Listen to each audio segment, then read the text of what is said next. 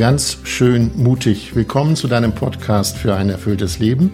Mein Name ist Andreas Burmann. Alle zwei Wochen bin ich mit der Philosophin, Theologin und Bestsellerautorin Melanie Wolfers verabredet. Ja, es ist Sommer und auch ganz schön mutig macht eine Sommerpause und zwar bis zum 5. September. Doch keine Sorge, ihr müsst nichts ausschalten, ihr könnt bleiben, denn für euch ändert sich nahezu nichts. Ihr könnt in den Ferien auch uns schreiben, wenn wir mal über ein Thema reden sollten. Wenn euch in den Ferien was eingefallen ist, dann schreibt an podcast.melaniewolfers.de. Ein Hinweis für alle, die Spotify nutzen. Dort findet ihr eine neue Funktion und die ist wunderbar, denn ihr könnt gleich im Anschluss schreiben, wie euch die Episode gefallen hat. In wenigen Worten, bei Spotify funktioniert das. Noch ein Hinweis, ihr könnt natürlich auch unsere Arbeit weiterhin mit ein paar Euros unterstützen. Wie das geht, das erfahrt ihr in den Shownotes oder auf der Website von Melanie. Das Wichtigste aber ist, wir lassen euch nicht alleine. Es gibt keine Sendepause. Die gibt es nicht. Auch in den Ferien gibt es ganz schön mutig. Wir haben es Sommer-Episoden genannt und wir haben drei Episoden ausgewählt, aus denen inzwischen über 50 Episoden ganz schön mutig. Hallo Melanie. Hallo Andreas. Die dritte Sommerepisode von Ganz schön mutig und ich muss zugeben, ich habe sie bereits mehrmals gehört, weil sie immer wieder neue Impulse liefert. Sie beschäftigt sich mit einer Frage, ja, die einen eigentlich das ganze Leben beschäftigt. Erfülltes Leben kann es das geben, ist der Titel dieser Episode. Melanie, hast du für dich eine Antwort inzwischen? Kann es das geben? Ich finde deine Frage total schön. Hast du eine Antwort für dich? Ich glaube, jeder kann immer nur für sich selbst die Antwort geben, was für, für ihn oder sie erfülltes Leben bedeutet. Und ja, ich habe für mich eine Antwort gefunden oder beziehungsweise, also nicht eine Antwort, die ein für alle Mal fertig ist, aber äh, weil das Leben ja immer wieder neue Überraschungen bereithält und Herausforderungen und Schönes. Aber grundsätzlich erlebe ich immer wieder, ja, es kann ein erfülltes Leben geben, nämlich dort, wo ich äh, mit dem verbunden bin, was mir wichtig ist und wo ich lerne, auch mit dem, äh, mit der Polarität von Glück und Not, von Nähe und Einsamkeit, von Erfolg und Scheitern, von Tanzen und Klagen, irgendwie mit diesem Unangenehmen und dem Schmerzlichen auch einigermaßen zurechtzukommen und zu sagen, okay, mhm. das gehört auch dazu. Und wo das gelingt, dann äh, kann es ein erfülltes Leben geben, ja? Ihr werdet gleich in der Episode hören, ob ihr das auf euer Leben anwenden könnt. Die Episode erschien übrigens im September 2021 und es war die zehnte Episode von Ganz schön mutig. Wir haben damals darüber gesprochen, ihr kennt den Titel Ganz schön mutig und dann gibt es den Untertitel Dein Podcast für ein erfülltes Leben. Ist diese Formulierung ein erfülltes Leben, und das habe ich Melanie gefragt, weckt das nicht zu hohe Erwartungen? Hohe Erwartungen sind ja durchaus etwas Positives oder etwas, was okay ist. Das Problem, denke ich, wäre, wenn dieser Untertitel falsche Erwartungen weckt. Also so im Sinne von, naja, wenn ich diesen Podcast höre, dann erfahre ich die sieben ultimativen Tipps, äh, Handreichungen, mhm. äh, wie es geht, ein erfülltes Leben zu führen. Und ich glaube, das ist eine falsche Erwartung, weil das unrealistisch ist. Das Leben ist viel komplexer und äh, unvorhersehbarer und auch reicher, als dass ein einfaches Rezept von zehn, sieben oder drei Tipps und Hinweisen das Rezept vorgeben, um ein erfülltes Leben zu führen. Vielleicht kommen wir dem Begriff doch ein bisschen näher. Ich habe gesagt, das ist die zehnte Episode und wir haben ja in den vergangenen Episoden über Freude gesprochen, über die Tatsache, sich entscheiden zu wollen, über Vergebung, über Zuversicht und wir haben über Mut und Stille gesprochen. Wenn wir uns das mal vor Augen führen, würdest du sagen, das sind so eine Art, ich nenne es mal, Zutaten, um einem erfüllten Leben, ich formuliere das ganz vorsichtig, näher zu kommen? Ja, ähm, ich denke, das ist so der rote Faden, der sich auch durch die verschiedenen Themen durchzieht, über die wir miteinander sprechen. Wir sprechen ja über Erfahrungen und Fragen, die so im Leben eines jeden Menschen immer mal wieder auftauchen. Also was, wie gelingt es, dass ich eine gute Entscheidung treffe? Wie bekomme ich mit, worauf es mir ankommt? Wie werden meine Beziehungen lebendig? Das sind so Fragen, wo es immer um die eigene Existenz geht. Das heißt, wir stellen uns existenzielle Fragen, die mit unserer Persönlichkeit und unserer Lebensgestaltung zu tun haben.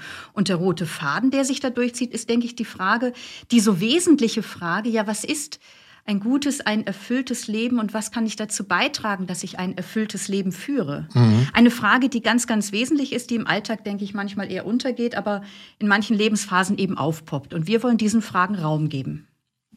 Du hast eben gesagt, äh, die Frage, was ist ein erfülltes Leben? Nun kann ich mir vorstellen, dass es doch die Sehnsucht gibt von manch Hörerinnen und Hörer, die beiden reden da über erfülltes Leben. Können die mir sagen, was das ist, erfülltes Leben, Melanie? Könnten wir das? Oder ist das zu groß, zu viel, eine Überforderung?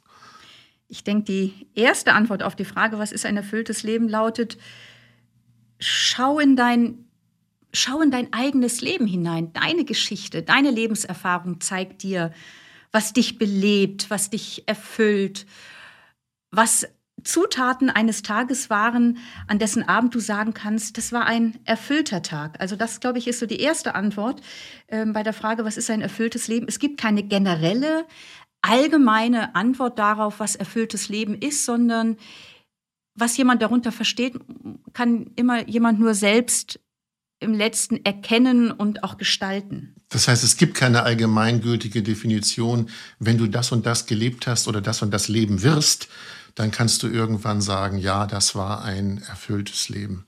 Eine allgemeine gültige Definition gibt es nicht.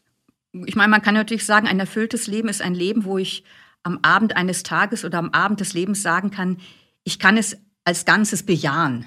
Aber das ist natürlich eine formale Antwort. Mhm. Die inhaltliche Antwort, wann ich denn mein Leben als erfüllt erlebe, ist immer etwas, was mit meiner Individualität, mit meiner Persönlichkeit, mit meiner Lebensgeschichte zu tun hat. Das heißt, da sind wir immer wieder selbst gefragt. Also der eine sagt, für mich war es ein erfüllter Tag. Ich bin heute früh von der Arbeit gekommen, relativ früh zurückgekommen und habe mit meinen Kindern gespielt und da haben wir schön zu Abend gegessen. Die nächste erzählt, ich war am Wochenende mit Freundinnen im Stadtteil und in einem, das wir nicht kennen und haben einfach mal ein fremdes Stadtteil erkundet und wie witzig und komisch die Leute da drauf sind. Also Neugier befriedigt. Oder äh, jemand anders sagt, ich war ganz konzentriert in eine Tätigkeit vertieft, die mir wichtig ist. Das ist sehr unterschiedlich. Und zugleich gibt es natürlich auch so Grundkonstanten, würde ich mal sagen, die zu einem erfüllten Leben gehören. Du hast vorhin von Zutaten gesprochen. Mhm. Es ist also einerseits eine individuelle Antwort, aber nie nur persönlich, weil wir eben auch alle Menschen sind. Mhm. Du hast eben so Tage genannt oder Ausschnitte des Lebens. Würdest du denn sagen, wenn wir von erfülltem Leben sprechen, sind das immer so Passagen im Leben, einzelne Abschnitte? Oder kannst du dir auch vorstellen, dass jemand von sich sagt, mein gesamtes Leben betrachte ich als erfüllt? Ja, damit ist, glaube ich, indirekt wieder die Frage auch nach dem gestellt, was heißt erfülltes Leben. Also wenn ich erfülltes Leben verstehe als also an diesem Tag war die Erfahrung von Wohlempfinden oder von dem, dass es irgendwie ein sinnvoller Tag war, vorherrschend. Das ist dann eher sicher phasenweise unterschiedlich. Manchmal ist es einfach trist und grau und alltäglich und manchmal fühlen wir uns erfüllt. Das sind dann Phasen. Wenn ich erfülltes Leben verstehe als etwas, wo so der ganze Facettenreichtum des Lebens Platz hat und ich damit im Großen und Ganzen zurechtkomme, also mit dem Hellen und dem Dunklen und es als Ganzes bejahen kann, dann ist es etwas, was ich auf das Ganze des Lebens hin betrachten kann oder mir wünschen kann. Also ich glaube, es ist immer auch wieder verbunden mit der Frage, was verstehen wir darunter? Über das Dunkel würde ich gern äh, nachher noch mal reden. Ich wage mal die Frage, Melanie, ziehst du manchmal so Bilanz, habe ich erfüllt gelebt? Gibt es solche Momente, wo du das tust? Also ich ziehe ganz regelmäßig Bilanz. Also Bilanz ziehen hört sich so wirtschaftlich an, aber ich habe kein anderes Wort im Moment. Ja, mhm. ja. Bleiben wir mal. Ich, ich ziehe regelmäßig Bilanz im Sinne von, also bevor ich Bilanz ziehen kann, gilt es ja erstmal überhaupt wahrzunehmen, was war denn an diesem Tag, in dieser Woche, in diesem Monat, in diesem Jahr, in diesem Lebensabschnitt. Und das erste ist also eben wahrzunehmen, was war, was spüre ich, was habe ich gespürt, habe ich Dinge gelebt, die mir wichtig sind, haben Beziehungen, die für mich Bedeutung haben, genug Raum in meinem Leben. Also da zu schauen, denn ich denke, das ist ja so die Würde und Schönheit unseres menschlichen Lebens, dass wir uns anvertraut sind und unser Leben gestalten können, aber eben auch die Herausforderung und Not. Und da braucht es eben immer wieder auch ähm, so dieses vertraut sein mit sich oder diese Tuchfühlung, um zu schauen, wie bin ich denn unterwegs? Und vielleicht passt es eh und vielleicht brauchst du an der einen oder anderen Stelle eine Kurskorrektur. Hm, Kurskorrektur heißt, es kann auch sein, dass du denkst, das war keine erfüllte Phase meines Lebens. Also wenn ich an Corona-Zeiten denke, kann ich mir vorstellen, dass viele von uns, die uns hören, jetzt denken, das vergangene Jahr unter all den Bedingungen, das hake ich mal ab, das war keine Erfüllung. Da machst du auf einen ganz wichtigen Punkt aufmerksam, Andreas. Es ist ja schon irgendwie auch fast ein Privileg, darüber nachdenken zu können, wie sieht mein Leben oder wie kann ich ein erfülltes Leben führen? Also wenn ich mich frage, wie kann ich nächsten Monat meine Miete bezahlen oder Menschen mit, mit schweren Schicksalsschlägen. Also erfülltes Leben hängt immer ja auch von den Lebensumständen ab. Und die müssen genügend gut auch sein, um sich überhaupt die Frage stellen zu können, wie kann denn Erfüllung in mein Leben kommen? Viele rudern ja nur darum, überhaupt überleben zu können. Also würdest du sagen, diese Frage, die wir heute stellen, was ist ein erfülltes Leben, ist ähm, eine gewisse Art von Luxus? Luxus, finde ich, hat schnell eine negative Komponente im Sinne von, das ist überflüssig. Luxus ist was, was überflüssig ist. Und ich glaube, es gehört wesentlich zum Leben, sich zu fragen, nicht nur überlebe ich gerade, sondern wie hält Lebendigkeit und Erfüllung in mein Leben Einzug? Das ist ja eine tiefe Sehnsucht des Menschen. Also von daher ist es nicht Luxus im Sinne von Überfluss mhm. oder Überflüssigen, aber es ist ein Privileg. Also wenn wir mal weltweit schauen oder die Menschen, deren Häuser weggeschwemmt sind durch, durch Regenfluten, die fragen sich jetzt nicht nach erfülltem Leben, die fragen, woher kriege ich jetzt irgendwie die, die Schulhefte für meine Kinder, dass sie wieder in der Schule schreiben können. Wenn wir das Wort Erfüllung nehmen, dann denken, glaube ich, viele an erfüllte Wünsche. Oder Erfüllung kann bedeuten, ich habe genug Geld, ich habe Sicherheit, ich bin gesund, ich habe Macht, in meinem Beruf geht es voran. All das wird womöglich unter Erfüllung verstanden. Aber, jetzt kommt das Aber, was kann denn in deinen Augen Erfüllung sein, wenn wir die materiellen Dinge mal weglassen? Ich denke, ich meine, was, was erleben wir durch materielle Dinge oder dadurch, wenn man erfolgreich im Beruf ist oder so? Da erleben wir ja ein, ein Wohlgefühl, da erleben wir positive Empfindungen, eine Zufriedenheit. Ähm, und ich halte das für ganz, ganz wichtig und wesentlich. Und das zeigen ja auch viele psychologische Studien oder soziologische Studien. Für die, viele Menschen ist das Wichtigste im Leben irgendwie so ein eben Glück zu erfahren im Sinne von Wohlbefinden, von positiven Emotionen und ähm, ja, Genuss, Freude, angenehmes Lust. Und das ist auch gut und das ist schön. Das möchte ich wirklich, also das, das, das stelle ich überhaupt nicht in Frage, weil das kam so, als ob du mir da jetzt eine Brücke bauen möchtest. Ich halte das für ganz wesentlich und essentiell, weil wir eben einfach auch Sinnenwesen sind, also wirklich auch mit unserem Körper Dinge genießen und ähm, was weiß ich, Schönheit genießen. Mhm. Der Punkt ist bei diesem ähm, bei diesem Streben nach Glück, nach, im Sinne von Streben nach Wohlbefinden, sozusagen gibt es ein Aber, nämlich diese Art von Glück hält nie lange vor. In der Forschung redet man von hedonistischer Tretmühle. Was ist damit gemeint? Also wenn ich mir was Schönes gekauft habe, habe ich mich relativ schnell dran gewöhnt und dann ist es nicht mehr so eine Quelle von Glück. Oder ich habe eine tolle Schönheits-OP gemacht und äh, gucke mich einen Monat gerne im Spiegel an, aber dann habe ich mich dran gewöhnt und es ist nicht mehr so eine Quelle von Glück. Also diese Art von Glück und Wohlbefinden hält nicht lange an und der zweite Punkt, und das ist das zweite Aber, also von daher holst du mich durchaus auch ab. Also wenn es absolut gesetzt werden würde. Ich freue mich gerade. Ich freue mich, dass mein Aber, mein ja, Aber doch noch Platz ja, ja, findet. Aber ja, aber genau, sowohl als mhm. auch, möchte ich sagen. Das Glück ist essentiell. Mhm das, über das wir gerade gesprochen haben. Mhm. Ähm, aber es kann eben nicht das Einzige sein, weil es eben nicht von langer Dauer ist. Und das Zweite, weil unser Leben eben auch viel anderes bereithält als das Empfinden von Genuss, von Freude, von Wohlgefühl, von dauerhaft positiven Emotionen. Unser Leben ist polar, es ist Licht und Dunkel. Wir haben Erfolg und wir scheitern, wir genießen und entbehren. Also unser Leben ist ja viel reicher als nur dieses Wohlbefinden. Gut, das Wort dunkel hatten wir vorhin schon mal. Das würde ich gerne nochmal aufgreifen. Was machen wir denn mit der Frage erfülltes Leben, wenn wir an Schmerz, ja, Leid, Kummer, Krankheiten, also die dunklen Seiten äh, darüber reden und nachdenken? Gehört das zum erfüllten Leben? Müssen wir das mitkaufen? Das ist mein Verständnis von erfülltem Leben, ja. Also du hast gefragt, was machen wir mit den dunklen Seiten? Und darin steckt ja erst einmal unser Leben hat nicht nur helle Seiten. Es hat auch dunkle Seiten. Mhm. Unser Leben ist nicht nur angenehm, sondern auch manchmal beinhart oder ein bisschen bildlich gesprochen. Leben ist manchmal Tanz und manchmal Kampf. Beides. Und wenn ich erfülltes Leben nur auf diese lichten Seiten einenge, dann ist das ein sehr fragiles Glück, ein sehr, äh, ein sehr begrenzt. Und dann werde ich nie sagen können, mein Leben als Ganzes ist erfüllt. Aber zur Fülle des Lebens gehört eben diese Polarität. Und ich glaube, wir stehen vor der Herausforderung, eben mit dem unangenehmen und schmerzlichen Lernen einigermaßen zurechtzukommen. Natürlich sucht sich das niemand. Aber wir können es nicht ausschließen, bestenfalls irgendwie mäßigen und einhegen. Und ich glaube, zu erfülltem Leben im Sinne davon, dass ich mein Leben als Ganzes bejahen kann, gehört eben, dass ich lerne, Licht und Schatten, Schweres und Schönes, beides in seiner Existenz zu bejahen und damit umgehen zu lernen. Hm. Du hast eben das schöne Wort Lernen benutzt. Ähm, wenn ich dich richtig verstehe, heißt das aber, und das finde ich nicht selbstverständlich, jeder, der über erfülltes Leben, über sein erfülltes Leben nachdenkt, muss sein Leben genau betrachten. Ist das in deiner Erfahrung auch, du arbeitest ja auch in der Beratung, eine Selbstverständlichkeit, dass Menschen ihr Leben so betrachten, dass sie sagen können, ja, das sorgt für Erfüllung und auch Leid gehört zur Erfüllung?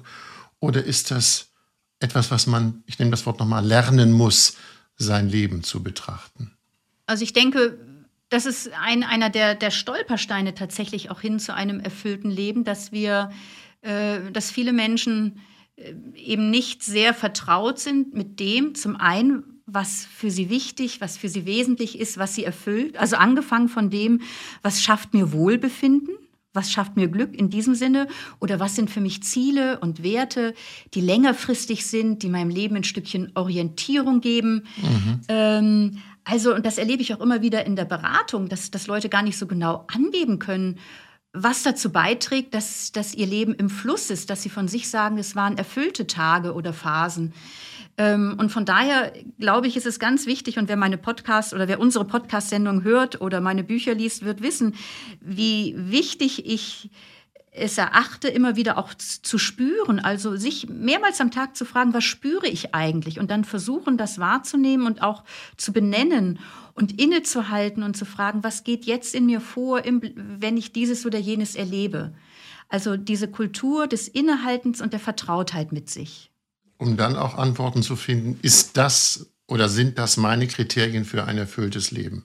Das heißt, sich auf die Spur zu kommen.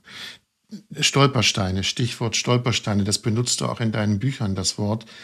Gibt es deiner Meinung nach noch andere Stolpersteine, die uns daran hindern, ein erfülltes Leben zu führen? Ich denke zum Beispiel oder habe mich gefragt, ist das ewige Streben nach mehr womöglich ein Stolperstein für Erfüllung? Mhm. Also das Streben nach mehr, wie, was verstehst du darunter unter dem Streben nach mehr? Also mehr heißt, ich will mehr Geld verdienen, ich will mehr Macht haben, ich will äh, ja, ich will, so wie unsere Wirtschaft und so wie halt, so wie wir halt ticken, äh, es muss mehr werden, es darf nicht weniger werden. Ob diese Sehnsucht nach mehr dazu führt, dass wir womöglich ja ein erfülltes Leben verschenken, uns vergeben sozusagen. Ich bringe es mal auf eine andere Frage. Würdest du sagen, dass dieses Streben nach mehr, höher, schneller, weiter dazu führt, dass man eventuell dann sagen kann, leider feststellen muss, also erfülltes Leben war das nicht? Mhm. Genau, es ist ja die Frage, ähm, wonach streben wir, wenn wir nach dem Meer streben? Also so höher, schneller, weiter. Das ist ja ganz interessant, was zum Beispiel Menschen am Lebensende bereuen, was sie doch, was sie, was sie nicht gelebt haben. Und da sagt keiner, ich hätte mir, ich bereue, dass ich mir nicht so viel gekauft habe oder geleistet habe, sondern ein ganz wichtiger Punkt, äh, was, was Sterbende bereuen, ist, ich hätte mir gewünscht, dass ich mehr meine Beziehungen gepflegt hätte mit Familie und Freunde. Oder ein anderer wichtiger Punkt, ich wünschte, ich hätte mehr den Mut gehabt, mir selbst treu zu sein, anstatt ähm, primär so zu leben, was andere von mir erwarten. Mhm. Ähm, also so eine Außenorientierung und die sicher jetzt nach dem Streben nach höher, schneller, weiter, das wird von uns erwartet. Und ich glaube, wir Menschen laufen häufig mit einem, mit, wie mit einer Antenne herum. Was muss ich tun und was darf ich gar nicht ansprechen, um dazuzugehören? Was ist hip? Und verpassen eigentlich das, was ihnen Freude macht. Ich denke an ein Gespräch mit einem jungen Menschen vor einiger Zeit, der sagte, ja, also eigentlich habe ich totale Freude daran, Bücher über Geschichte zu lesen. Mhm. Aber es ist ja ziemlich uncool. Also äh, eigentlich ist es doch wichtig, dass man Feten geht oder Sport macht oder so. Aber ich finde es eigentlich richtig wunderbar und toll und erfüllend, Bücher über Geschichte zu lesen. Die hat diese Person hat das aber jahrelang nicht möglicherweise gemacht, weil das halt nicht hip und angesagt ist. Mhm, also sich auf die Spur kommen. Ähm, welche Rolle spielt es da, seine Grenzen zu kennen und zu sagen, das bin ich nicht, das kann ich auch nicht und das überfordert mich? Ein ganz wichtiger Aspekt. Ähm, das hat auch wieder was damit zu tun, nicht primär zum Beispiel von den Erwartungen anderer her zu leben oder von überhöhten Selbstidealen, ich meine, diesen oder jenen Beruf ergreifen zu müssen oder diese oder jene Stellung im, in meinem Betrieb erringen zu müssen ähm, und, und dabei zu übersehen, äh, das entspricht eigentlich gar nicht mir und meinen Gaben, darin überfordere ich mich. Also nach dem zu, innerhalb dessen, was wir gut leben können, finden wir auch Zufriedenheit. Mhm. Und eben darin auch zugleich zu fragen, nicht nur Grenzen anzuerkennen, sondern was geht mir gut von der Hand. Also du hast vorhin so eingangs gesagt, sind unsere Themen, äh, sprechen wir nicht auch über Zutaten gelingenden Lebens? Und ich glaube, das ist schon eine Zutat gelingenden Lebens, dass wir etwas tun, mhm. woran wir Freude haben und was Bedeutung für andere hat, was wir als sinnvoll erfahren, wo wir über unseren eigenen Tellerrand hinaus auch für andere bedeutsames tun. Und das heißt nicht gleich die Welt retten, sondern vielleicht bin ich im Tierheim und führe Hunde aus. Ja, aber das heißt, äh, aber erlebe, dass denen das gut tut, den Hunden. Aber wenn ich dich richtig verstehe, heißt das auch, ähm, seinen äußeren Zwängen bewusst werden und diese womöglich ablegen. Aber das kann ja nicht jeder, ne? Es gibt ja Zwänge, die dazu führen, dass ich das machen muss. Selbstverständlich. Und da sind wir jetzt wieder bei dem Punkt. Und da möchte ich äh, also, inwieweit äh, gehört auch Schweres, Tristes, Widriges zu unserem Leben? Ich möchte ein Bild bringen. Ja, das meine ich. Ähm, und zwar wirklich das Bild eines Bildes. Also vielleicht kann man unser Leben vergleichen mit einem Gemälde. So, die Leinwand ist unsere Lebenszeit, die uns gegeben ist, und das Leben stellt uns verschiedene Farben zur Verfügung. Helle und dunkle, ähm, transparente und ganz kräftige. Ähm, und manchmal male ich halt gerade, weil mein Leben sich gerade, weil alles gerade so im Fluss ist, male ich mit vielen hellen Farben. Und manchmal gibt es Zeiten oder einfach eine Arbeit, die ich tun muss, die ich echt trist und grau finde. Und da male ich mit einem grauen Pinsel. Und da sind wir dann drin vertieft. Oder ein Bild wird auch langweilig, wenn es nur helle Farben hätte. Oder wenn ich immer nur Bilder malen würde, nur mit Schwarz, ist es auch nicht sehr, äh, sehr anregend auf Dauer. Und von daher glaube ich, ist es wichtig, für ein erfülltes Leben immer mal wieder einen Schritt zurückzutreten, nicht immer im einzelnen Pinselstrich vertieft zu sein, sondern einen Schritt zurückzutreten und auf das Ganze meines Bildes zu schauen und zu sagen, ja, das ist hell, das ist dunkel. Hier möchte ich noch mal einen anderen Strich setzen. Und ja, im Rückblick kann ich erkennen, dass diese dunklen Farben im Großen und Ganzen Sinn machen meines Lebens. Ich bin gerade bei deinem Bild und ich denke, Voraussetzung ist aber, dass man sich eine Leinwand nimmt. Ja, die Leinwand ist deine Lebenszeit. Die ist dir gegeben, geschenkt. Sie ist das Kostbarste, was du hast. Mhm. Und wie gestaltest du sie? Die Leinwand ist meine Lebenszeit. Was machen wir mit denen, die keine Leinwand sich zur Hand nehmen und wo die Lebenszeit vorbeirauscht? Äh, ich glaube, also wahrscheinlich verstehen wir das Bild gerade unterschiedlich. Und du machst mich nochmal darauf aufmerksam, dass ich es vielleicht auch nochmal besser auf den Punkt bringe. Nein, ich wollte dich nicht ermahnen. Ich bin bei dem Bild, dass ich, dass ich eine, dass ich, wenn ich mit den Farben spiele, das gefällt mir, aber ich brauche genau. eine Leinwand. Und was machen wir mit den Menschen, denen noch gar nicht klar ist, dass sie eine Leinwand brauchen? Dass sie sich dieses, diesen, diesen, diesen Rahmen, diese, diese Grundlage schaffen müssen. Das ist doch erstmal wichtig. Ja, also in dem, wie ich es vor Augen habe, was ich sagen wollte, ist die Leinwand unsere Lebenszeit, die uns geschenkt ist. Und die hat ja nun jeder. Mhm. Die Lebenszeit ist das kostbarste Gut, was, was uns gegeben ist.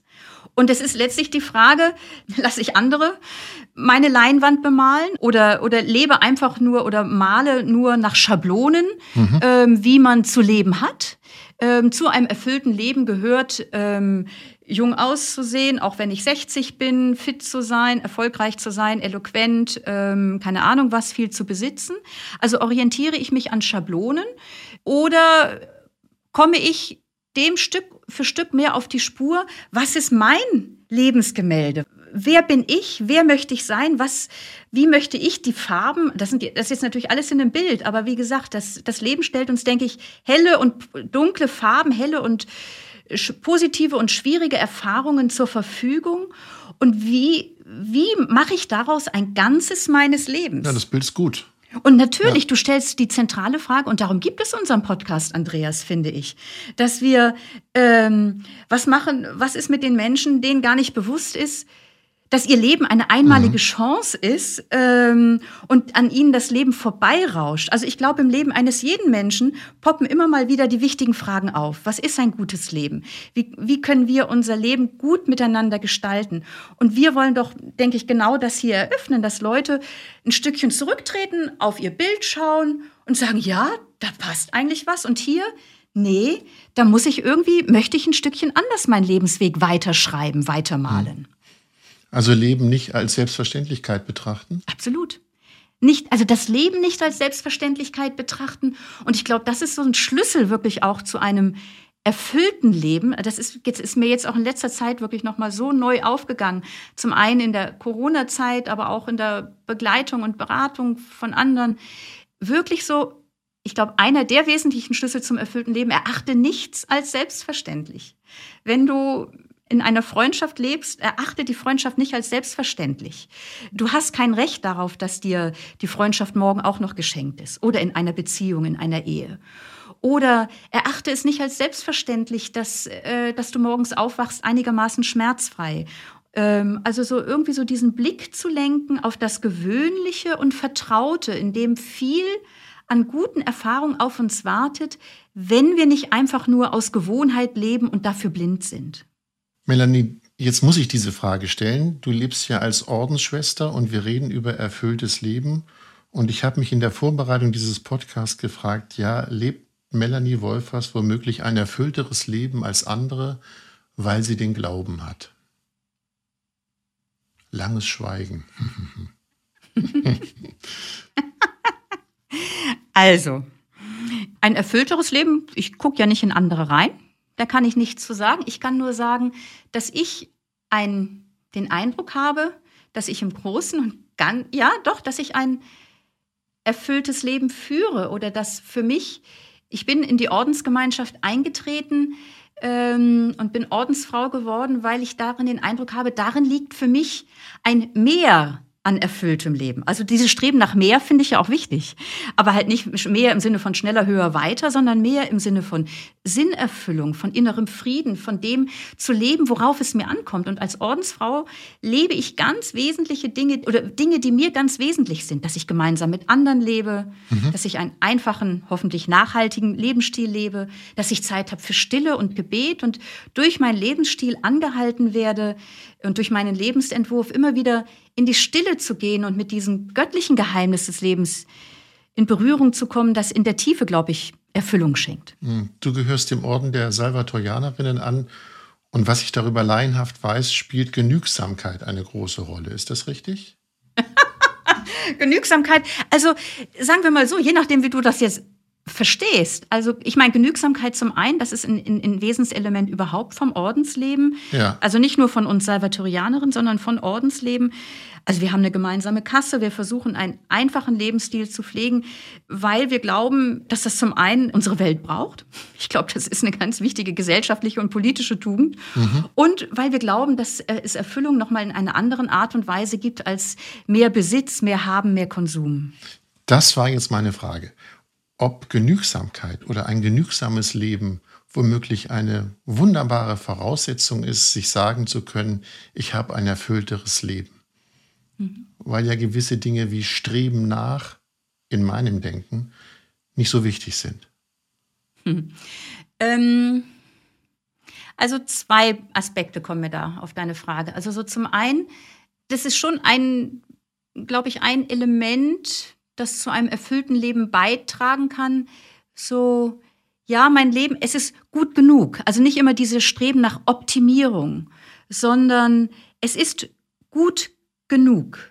Äh, und das heißt jetzt nicht irgendwie resignativ oder asketisch oder lebensfeindlich zu sein, sondern das, was ich lebe, was ich vorhin auch sagte, auf die nichts als selbstverständlich nehmen, sondern das, was ich da auch im Vertrauten und Alltäglichen entdecken kann, da ist ganz viel. Und wenn ich immer nur auf der Suche nach dem Großartigen und Sensationellen bin, dann bin ich erstens häufig im Vergleich und andere haben scheinbar mehr als ich oder man gewöhnt sich dran und man kommt in so eine Tretmühle, das immer schneller weiter, die ja ungemein stresst und zu sagen, nein, es ist gut genug.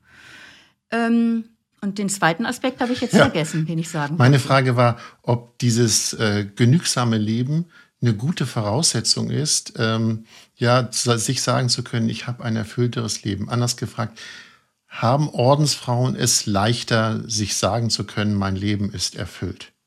ich, ich denke, es ist die Frage, also das eine, was ich jetzt ja vorhin gesagt habe, das ist mir wichtig, also eben diese, diese, diese Haltung und das hat überhaupt nichts mit dem Ordensleben zu tun. Das wäre eine Katastrophe, wenn das was mit dem Ordensleben zu tun mhm. hätte, wenn wir Menschen nicht in eine Haltung des gut genug hineinfinden, weil dann bringen wir unsere Erde endgültig in den Abgrund hinein, also im Blick auf die Klimakatastrophe. Ja ähm, und werden uns gegenseitig zu Konkurrenten und Feinden. Und da sind es ja auch. Ich glaube, daran leidet unsere Welt ja.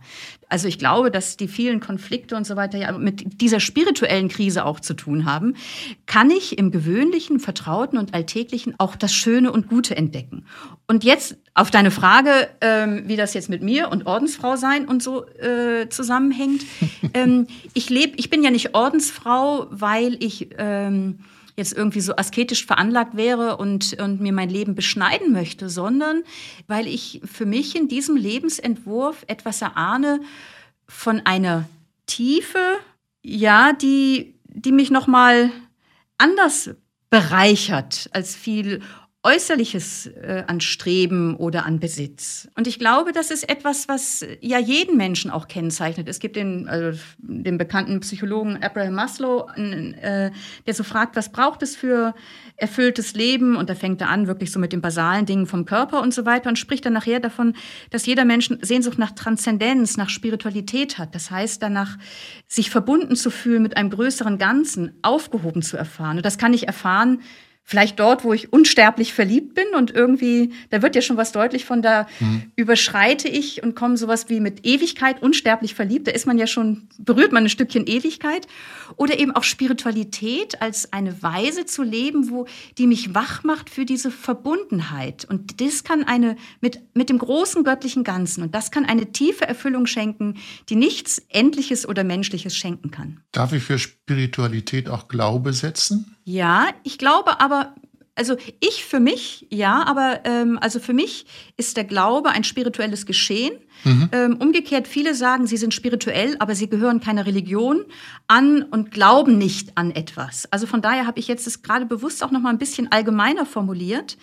Aber in der Tat erfahre ich Persönliches und erfahren es Menschen, die sich einer Religion zugehörig erfahren, dass dieses, äh, diese Ahnung, ich bin in einem größeren, von einem größeren Ganzen getragen und dieser Zusammenhang heißt Liebe, dass sie das in der Verbindung mit Gott erfahren. Also wo dieser größere Zusammenhang auch nochmal ein ansprechbar wird.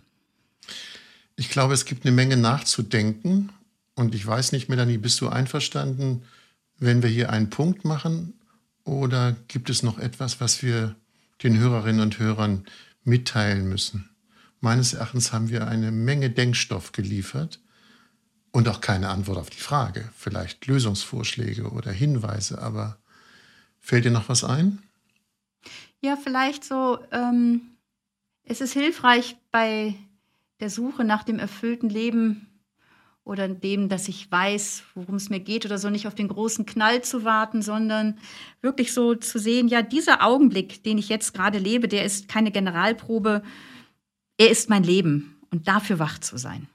Und hier machen wir einen Punkt. Melanie, es war wie immer erhellend. Ich danke dir. Mach es gut. Danke für das Gespräch, Andreas. Tschüss und bis bald. Das war ganz schön mutig, äh, die zehnte Episode. Ihr hört uns wieder in zwei Wochen. Und wenn ihr keine Folge verpassen oder nach oder welche nachhören wollt, dann abonniert den Podcast in einer App eurer Wahl. Nachhören natürlich findet ihr im Podcast-Angebot. Wichtig für uns, wir freuen uns über Lob, Kritik und ja, wir freuen uns auch über schnell geklickte Sternchen, auch das ist ganz schön. Und wir wollen hören, was euch beschäftigt, äh, was liegt euch auf der Seele, über welche Themen sollten wir mal reden. Ihr könnt uns schreiben, podcast at melaniewolfers.de, also podcast at melaniewolfers.de Und weitere Informationen zu Melanies Bücher äh, findet ihr auf der Seite melaniewolfers.de. Wem das alles zu viel war, in Ruhe nachlesen könnte, das gerne die Infos und Links auch in den Show Notes dieser Episode. So viel für heute, das zehnte Mal. Wir machen weiter so, ganz schön mutig. Macht es gut, bis dahin.